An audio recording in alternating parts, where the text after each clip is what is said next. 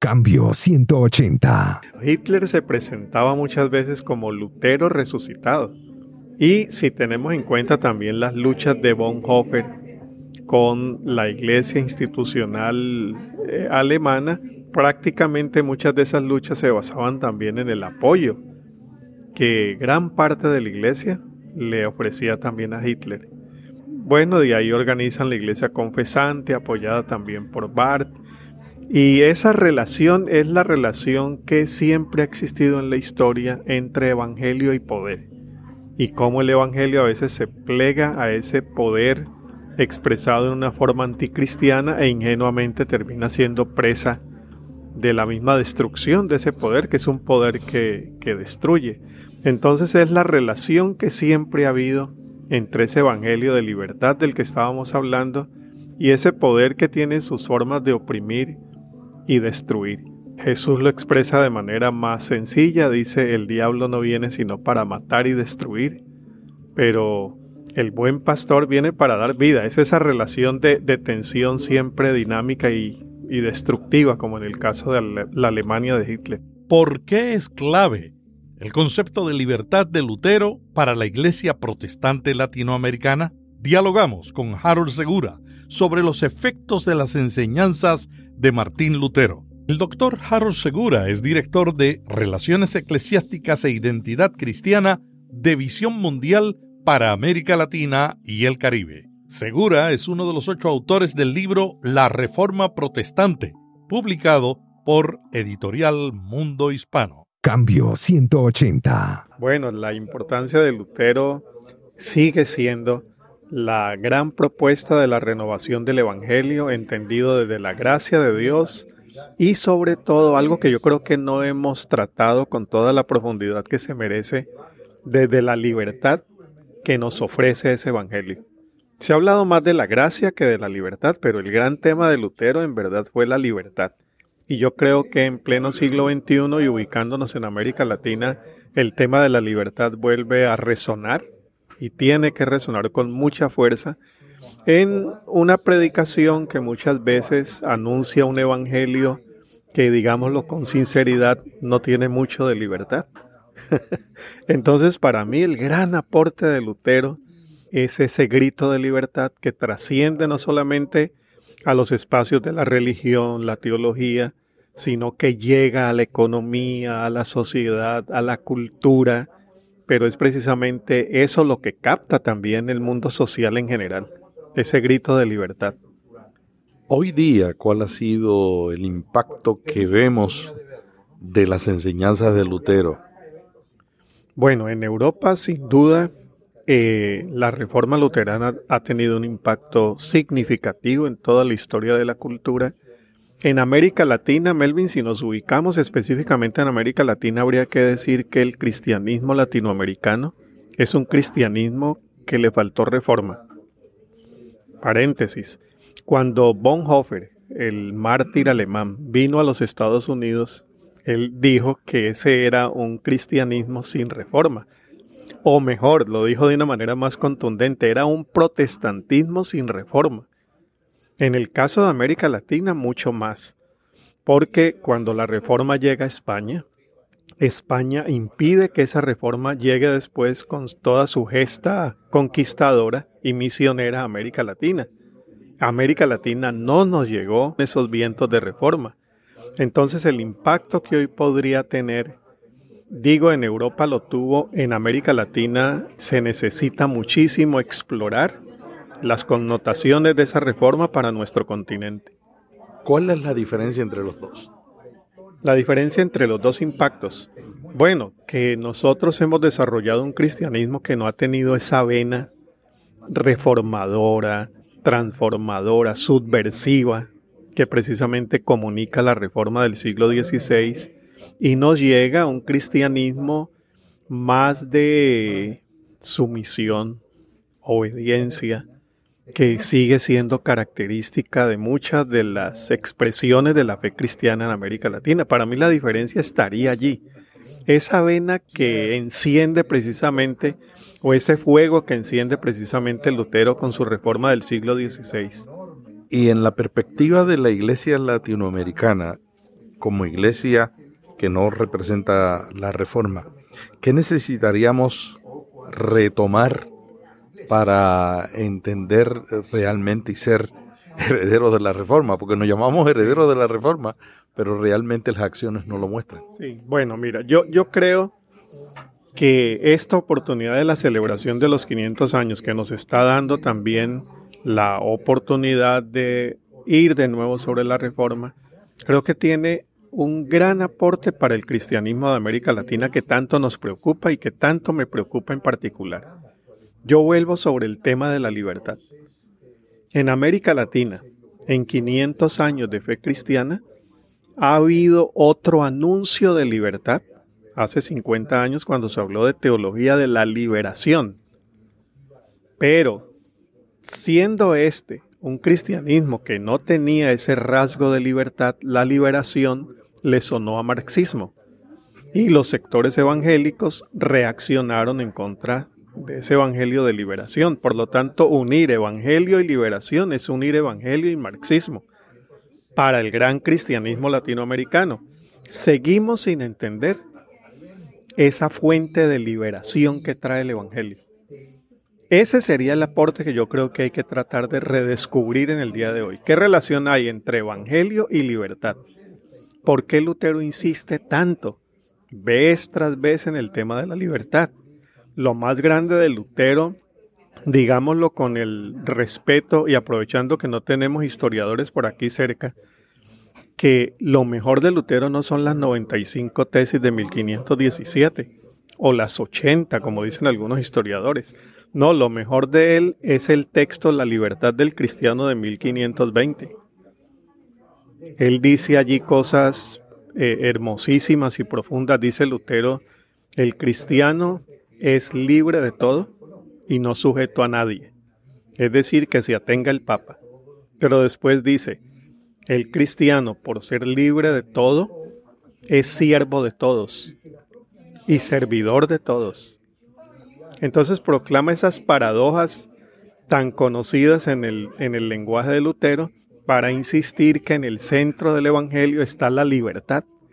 Y eso tenía connotaciones éticas, tenía connotaciones jerárquicas, tenía connotaciones sociales. Yo creo que en América Latina, Melvin nos espera redescubrir ese evangelio que no es de Lutero, es de Pablo, es de Gálatas, es de Romanos, y que nosotros lo hemos leído con la prevención de la liberación política y con otras temores y prevenciones de que todo lo que nos suena a libertad o es política social o es libertinaje ético. ¿Qué otras cosas de las que escribió y enseñó Lutero, además de la libertad, tú crees que son esenciales para la iglesia de hoy? Bueno, de las cuatro grandes solas, sola escritura, sola fe, sola gracia, solo Cristo, me parece que hay que ir un poco más allá para destacar dos asuntos que no están incluidos en esas cuatro grandes solas, o cinco, como dicen algunos, solo la gloria de Dios, incluimos esa. Creo que está lo del sacerdocio universal de todo creyente y por otro lado, incluir el énfasis que él hizo, además del sacerdocio de todo creyente, en esto que mencionábamos ya de la libertad.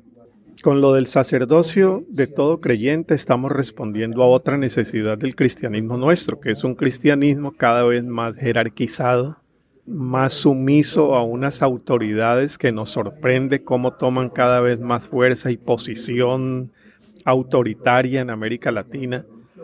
Eh, el hecho de que con esa insistencia en el sacerdocio universal de todo creyente, no solamente el servicio a Dios incluye para los agentes misioneros y pastorales, sino para todas las expresiones de servicio social, que es igualmente sacerdote el abogado, que es igualmente sacerdote el mecánico. Estoy mencionando dos profesiones que no las relacionaríamos nada con sacerdocio, que es igualmente sacerdote el profesor, la profesora, el deportista. Eso nos daría una oportunidad de impacto social mucho mayor, donde vemos nuestras áreas de servicio vocacional y profesional como expresión y oportunidad de vivir la fe de Jesús en los ámbitos donde nos ha faltado vivirla, que es la sociedad y no solamente la iglesia. Yo diría, Melvin, que ahí tenemos dos fundamentos, dos pilares muy grandes por redescubrir. Sacerdocio universal del creyente e insisto en el tema de la libertad. Me ha interesado mucho en, en volver a leer esos, esos temas de Lutero, de la libertad del cristiano. Tú has escrito y has hablado mucho sobre la educación y los niños. ¿Tú ves algún impacto de la reforma en la niñez en todo el mundo? Sin duda, Editorial Mundo Hispano acaba de publicar un libro sobre la reforma donde Pablo Deiros, nuestro historiador latinoamericano, dedica un capítulo al tema de la, educación y creo que algún programa tuyo va a dedicarse a ese tema. Luteros eh, hizo un gran aporte porque él entiende que ese nuevo redescubrimiento de la fe evangélica no podía quedarse en los espacios limitados de la iglesia, de la parroquia, sino que tenía que salir no solamente hacerle propaganda al mensaje reformador, sino que ese evangelio tenía que penetrar en las esferas más profundas de la sociedad. ¿Y cuál era el medio? La educación, las escuelas, después viene Calvino también. Igualmente hacen los otros reformadores como Zwinglio, más adelante en Inglaterra, toda esa connotación y esa relación que hay entre reforma, renovación del Evangelio y educación. En cuanto a la niñez, bueno, hay mucho que decir y poco se ha explorado el tema de reforma y niñez, que es un tema que a mí me gustaría trabajar con más dedicación por lo escaso de su producción y por lo importante que sería para encontrar también nuevos aportes de la reforma. Yo creo que una parte que hay que destacarle en Lutero en cuanto a niñez no es tanto lo que él escribió sobre la niñez, bueno, hay que decir que niñez es una categoría que viene con la modernidad. Entonces la categoría niñez no existe en el siglo XVI. Existen niños, niñas, personas de 8, 7, 5 años, pero esa categoría es una categoría moderna. Entonces él no está interesado como nosotros en el tema como tal. ¿En qué está interesado él? Él como papá si recuerdo bien, tuvo siete hijos con Caterina, su esposa, lo que muestra, por ejemplo, en las charlas que hacía después de las comidas, esas famosas charlas de Lutero, es la relación que él tenía con sus niños, sus niñas, la producción teológica que hace para ellos. Hay que decirlo que gran parte del catecismo menor también estaba dedicado a cómo explicar la fe a sus propios niños. Y esa parte hay que explorarla más porque es el Lutero papá. Y yo creo que ahí tenemos también otra, otra iconografía subversiva de parte de la Reforma. Es que nuestros líderes aparecen en la iconografía en una mesa con hijos y esposa. Hablaríamos que los santos protestantes son santos que aparecen en la iconografía con esposa e hijos. Eso es fantástico en la Reforma. Ahí se produce otra pastoral. Porque Lutero, más que teólogo, es pastor y es papá y hace teología conversando también con sus hijos. Entonces, en las formas como él se interesa, las formas como él educa para la libertad y las formas como él transmite esas grandes verdades del Evangelio a sus mismos hijos y a las escuelas a las cuales él siempre mantuvo una influencia muy grande, creo que es otro de los aportes por redescubrir. Cuéntanos sobre el impacto del movimiento de la reforma en la espiritualidad. Bueno, ese es, el, ese es un tema en el cual yo me he interesado ya en los últimos 10 años. He hecho algunos atrevidos escritos sobre el tema y te digo que he escrito del tema porque soy pastor, soy creyente y creo que ahí nosotros también tenemos muchísimo por aprender de no solamente la reforma, sino de toda esa larga historia de espiritualidad cristiana. Bueno, yo en este librito de Editorial Mundo Hispano escribí un capítulo sobre espiritualidad y mira, hice algo por interés personal. Ni Editorial Mundo Hispano me pidió que escribiera sobre eso, era interés personal.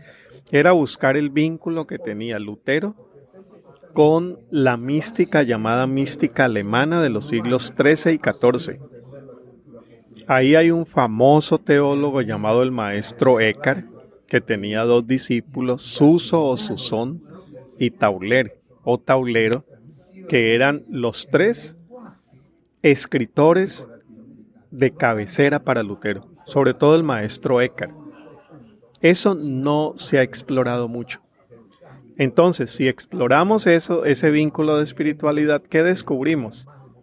Que la reforma no es solamente una gesta de transformación cultural y política como muchos sociólogos la están viendo hoy, sino que, aunque lo es, detrás de todo ese aspecto cultural y político hay una razón espiritual.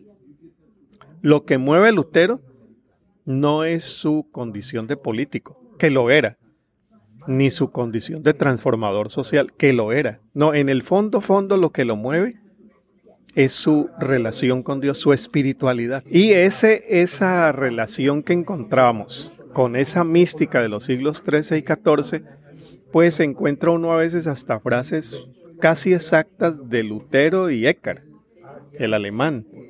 Eh, muchas de las expresiones de Lutero en la dieta de Worms eran expresiones de Eckhart. ¿Y cuál es la relación? Ahí te, te resumo todo esto que te estoy diciendo. Es la relación que hay entre espiritualidad, subversión y transformación, sobre todo mística. Porque la mística siempre dijo mis relaciones con Dios, por lo tanto que se espere el Papa. Por eso Eckhart tuvo problemas en el siglo XII, XIII. Por eso Susón tenía problemas, por eso Tauler tenía problemas. Todos ellos tenían problemas con la jerarquía, fueron marginados por la jerarquía vaticana, porque ellos decían, el Papa tiene que esperar. Yo lo que descubro delante de Dios en la libertad de mi relación con Él es otra cosa a lo, diferente a lo que está diciendo el Papa. Ahí viene, Lutero sigue en esa misma línea de encuentro directo con Dios y por lo tanto encontrándome con Dios, eh, que me disculpe el Papa otra vez. Entonces esa relación mística, espiritualidad y subversión es extraordinaria, extraordinaria. ¿Qué lecciones nos da la reforma a los líderes de América Latina? A ver, en forma muy sucinta. Para los líderes de América Latina, la reforma nos recuerda que seguir a Jesús es primero seguirlo en los espacios extraeclesiales, en la sociedad, en el mundo que llamamos secular, donde nos movemos cada día, y que el Evangelio de Jesús no es piedad religiosa, sino que es transformación de vida humana en los espacios más cotidianos. Yo creo que ahí tenemos una gran lección de Lutero y de la Reforma. Esta fe que hemos recibido, no es para vivirla tras la sotana ni tras la corbata pastoral. Es para vivirla en el buffet del abogado, es para vivirla procurando un mundo mejor, un mundo más parecido al mundo con el que el mismo Señor sigue soñando. Una segunda gran lección es que este Evangelio nuestro nos, recuerda la reforma es para que lo vivamos con esa intensidad que estamos diciendo, lo vivamos todos y todas. No es para un sector privilegiado, no es para una casta sacerdotal privilegiada, ni para un grupo pastoral apostólico que tiene una gracia especial. No, esa gracia como sacerdocio universal la vivimos todos y todos la disfrutamos. Eso conllevaría a una iglesia más comunitaria, menos vertical, más participativa, más humana, que viva la fe con la alegría de vivirse en comunidad, menos jerárquica, más participativa, como decíamos ahora. Una tercera gran lección, insisto en lo de la libertad, porque es que, Melvin, yo veo en el cristianismo de hoy muchos visos de fanatismo, de privación de libertad, de intromisión de parte de nosotros los pastores en la vida privada de mucha gente, una ética condicionada a unos códigos tradicionales no explícitos, pero unos códigos que por tradición conservamos qué se debe hacer, qué no se debe hacer. donde hemos restado muchísimo a la responsabilidad de la decisión cristiana. Entonces esa libertad para decidir, esa libertad para vivir, esa libertad para amar, yo creo que el cristianismo nuestro en América Latina necesita volverlo a ver desde la reforma y vivir una reforma como la que yo creo que estamos necesitando en nuestro continente. ¿Qué opinas del concepto de la visión de Lutero? O sea, esa perspectiva de atreverse a soñar en otras cosas aun cuando el contexto dice que no debes hacerlo. Es atrevimiento. es un, un léxico que le hace falta a nuestro diccionario evangélico. Es atrevimiento, subversión, mística. Eh, Lutero eso lo hace grande. Y eso hace que después de 500 años Lutero siga llamando la atención de los sociólogos, los académicos, qué era lo que él había hecho y de dónde se desprendía toda esa potencia de transformación de parte de él, ¿no? Pero es eso, es, subversión a la manera de los cuatro evangelios. Porque ¿quién más reformador que, que el maestro? Lutero se dice que escribió un libro cada 15 días. Claro, no eran libros como, como los que tú escribes, eran de 20 y 40 páginas. Y casi un centenar de volúmenes de gran formato de sus obras se han publicado. ¿Cómo tú ves a Lutero como un prolífico escritor? ¿Qué tú opinas? ¿Qué lo motivaba a esa abundancia de escritura? Sabes que eso, eso me llama la atención de, de grandes hombres que no tenían en esos siglos, siglo XV, XVI y antes, no tenían una computadora, no tenían esto del procesador de palabras, toda esta tecnología de la cual eres un especialista, no tenían redes sociales y cómo logran impactar de la manera que lo hicieron. San Agustín escribe más de 50 tomos, Wesley escribe cantidad de libros, dicen que a lomo de caballo, mientras iba y venía en todos sus viajes. Entonces, esa sigue siendo una admiración muy grande. ¿Qué había detrás? Me preguntas. Yo creo que más que técnica de comunicación, más que técnica de mercadeo, más que deseo de propaganda, lo que había era pasión. Había un corazón que ardía. Tú eres un experto en temas de literatura y comunicación y saben que estos grandes escritores nuestros, todos han sido caracterizados por pasión. Un García Márquez que renuncia a la Universidad Nacional de Bogotá en la Facultad de Derecho y dice me dedico a leer. Renuncia, no tiene ni cómo responder por su comida del, del próximo día. Va y le dice a su esposa Mercedes que se va a dedicar a leer y se dedica a leer medio se enloquece escribiendo Cien años de soledad, se obsesiona. Llora cuando el coronel Buendía muere. Dice, tuve que matarlo anoche. ya en la novela no da más. Mira, hay pasión, hay un corazón que arde. Yo creo que eso, esa es la gran lección de Lutero y de su maestro Agustín, de los grandes reformadores Calvino, todos ellos, sin tener redes sociales, logran impactar el mundo conocido, a la vuelta de pocos años, ya 200 obras de Lutero habían llegado a España. Imagínate, a los pocos años, 1520, 1522. Pero yo ahí no acudiría a la explicación tecnológica, literaria, sino a la pasión, un corazón que arde, lo que decía el apóstol Pablo también, ¿no? Cómo logra ir donde va, cómo logra escribir lo que escribe, cómo con la pasión se crea el Twitter antes de que el Twitter exista. Las 95 tesis son 95 tweets. Entonces, pasión, Melvin. ¿Qué tú piensas que le diría Lutero a los tres grandes movimientos religiosos que hay en el mundo? El catolicismo, el islamismo y el protestantismo, si lo vemos así. ¿Qué, ¿Qué, le diría a cada uno de ellos mirándolos ahora la realidad que esas tres grandes religiones están enfrentando? Bueno, el, cardenal Walter Casper, que fue el que presidió la Comisión de Unidad por muchos años y a quien tenemos muchísimo de nosotros respeto por él, escribió un librito muy pequeñito sobre Lutero a propósito de la celebración de este año, Walter Casper.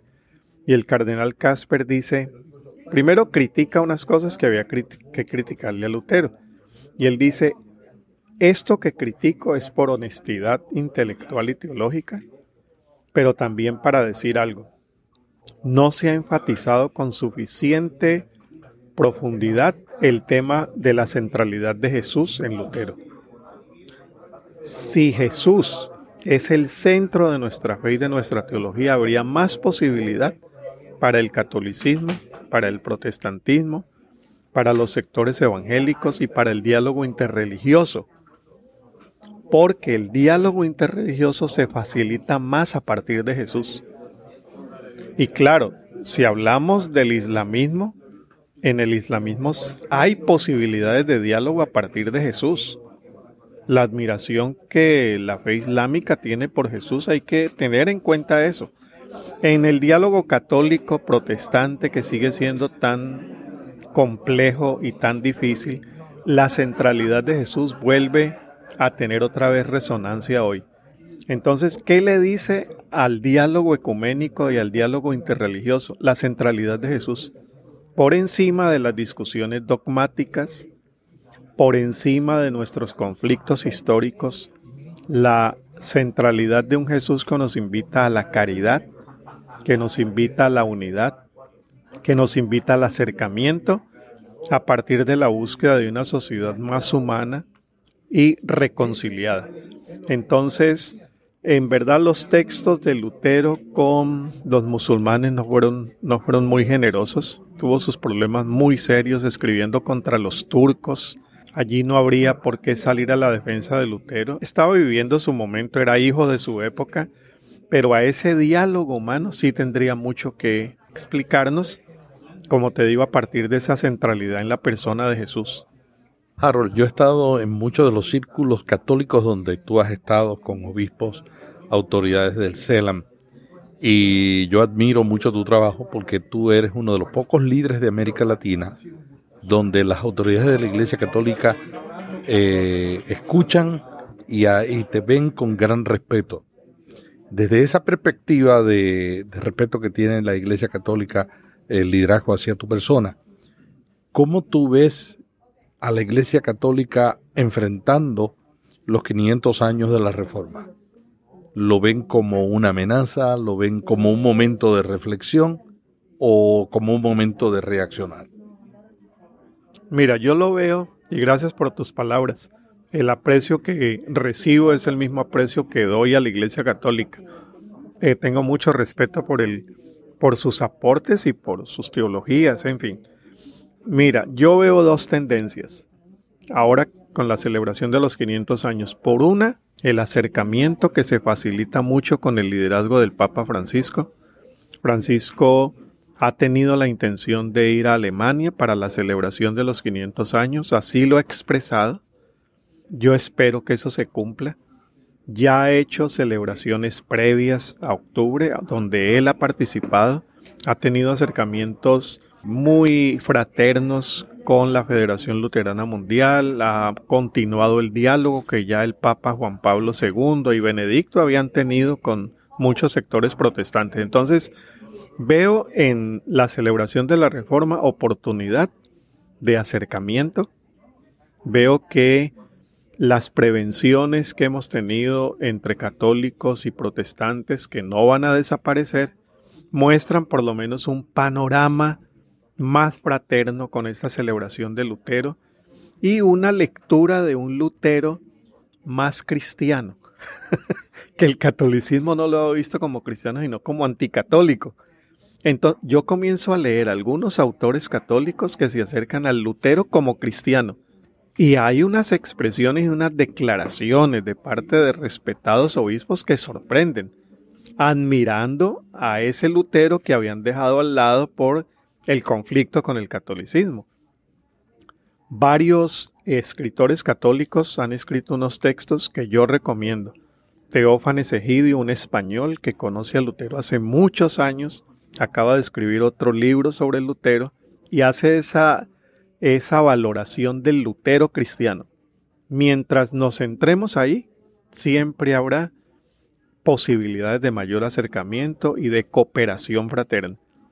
Y por otro lado, veo que la celebración descubre algo que no teníamos muy claro en el catolicismo y es que había una furia conservadora tan activa y escondida que se refleja en la celebración de los 500 años y en el pontificado de Francisco. Ya vemos cómo han surgido fuerzas contrarias a Francisco dentro de la misma Iglesia Católica que no sabíamos que había tantas divisiones ocultadas. Bueno, alrededor de Lutero vuelven a aparecer esas fracciones más conservadoras atacando a Francisco, volviendo con los discursos del siglo XVI. No hay diferencia para ellos entre el siglo XVI y el XXI, pero me llama la atención es cómo esas fuerzas que pensábamos que no existían salen a la luz con estas celebraciones y también con el pontificado de Francisco que, que no está siendo muy recibido por esos sectores. Harold, finalmente para terminar la entrevista, algo más que quieras añadir sobre el libro que acaba de publicar Editorial Mundo Hispano, La Reforma Protestante, ensayos y acercamientos desde América Latina. Bueno, lo primero es felicitar a Editorial Mundo Hispano por este esfuerzo de poder celebrar la reforma de esta manera. ¿Qué recomiendo del libro? Mira, recomiendo algo que hay que valorar muchísimo hoy en los últimos escritos que se están haciendo sobre la reforma, que es su sentido pastoral. Quienes estamos escribiendo allí, todos, absolutamente todos, somos antes que escritores, antes que teólogos, pastores. Eh, digo eso, por ejemplo, de Pablo Deiros, que es uno de los historiadores más conocidos en la región. Antes que historiador, creo que Deiros es pastor.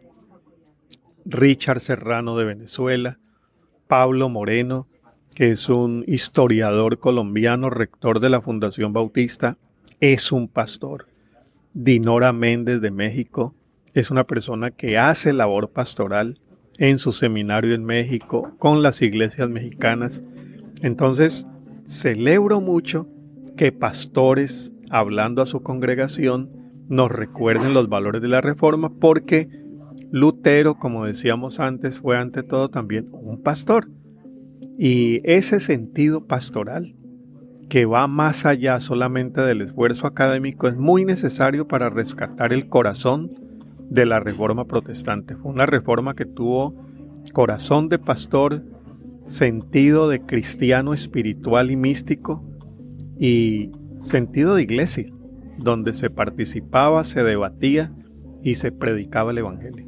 Hasta aquí Cambio 180. Cada semana, Melvin Rivera Velázquez dialoga con destacados invitados sobre temas de interés para pastores y líderes. Cambio 180 le ayuda a mantenerse relevante en un mundo cambiante. Para más artículos sobre estos temas, visite cambio180.com. Cambio 180. Esta es la red Intermaná.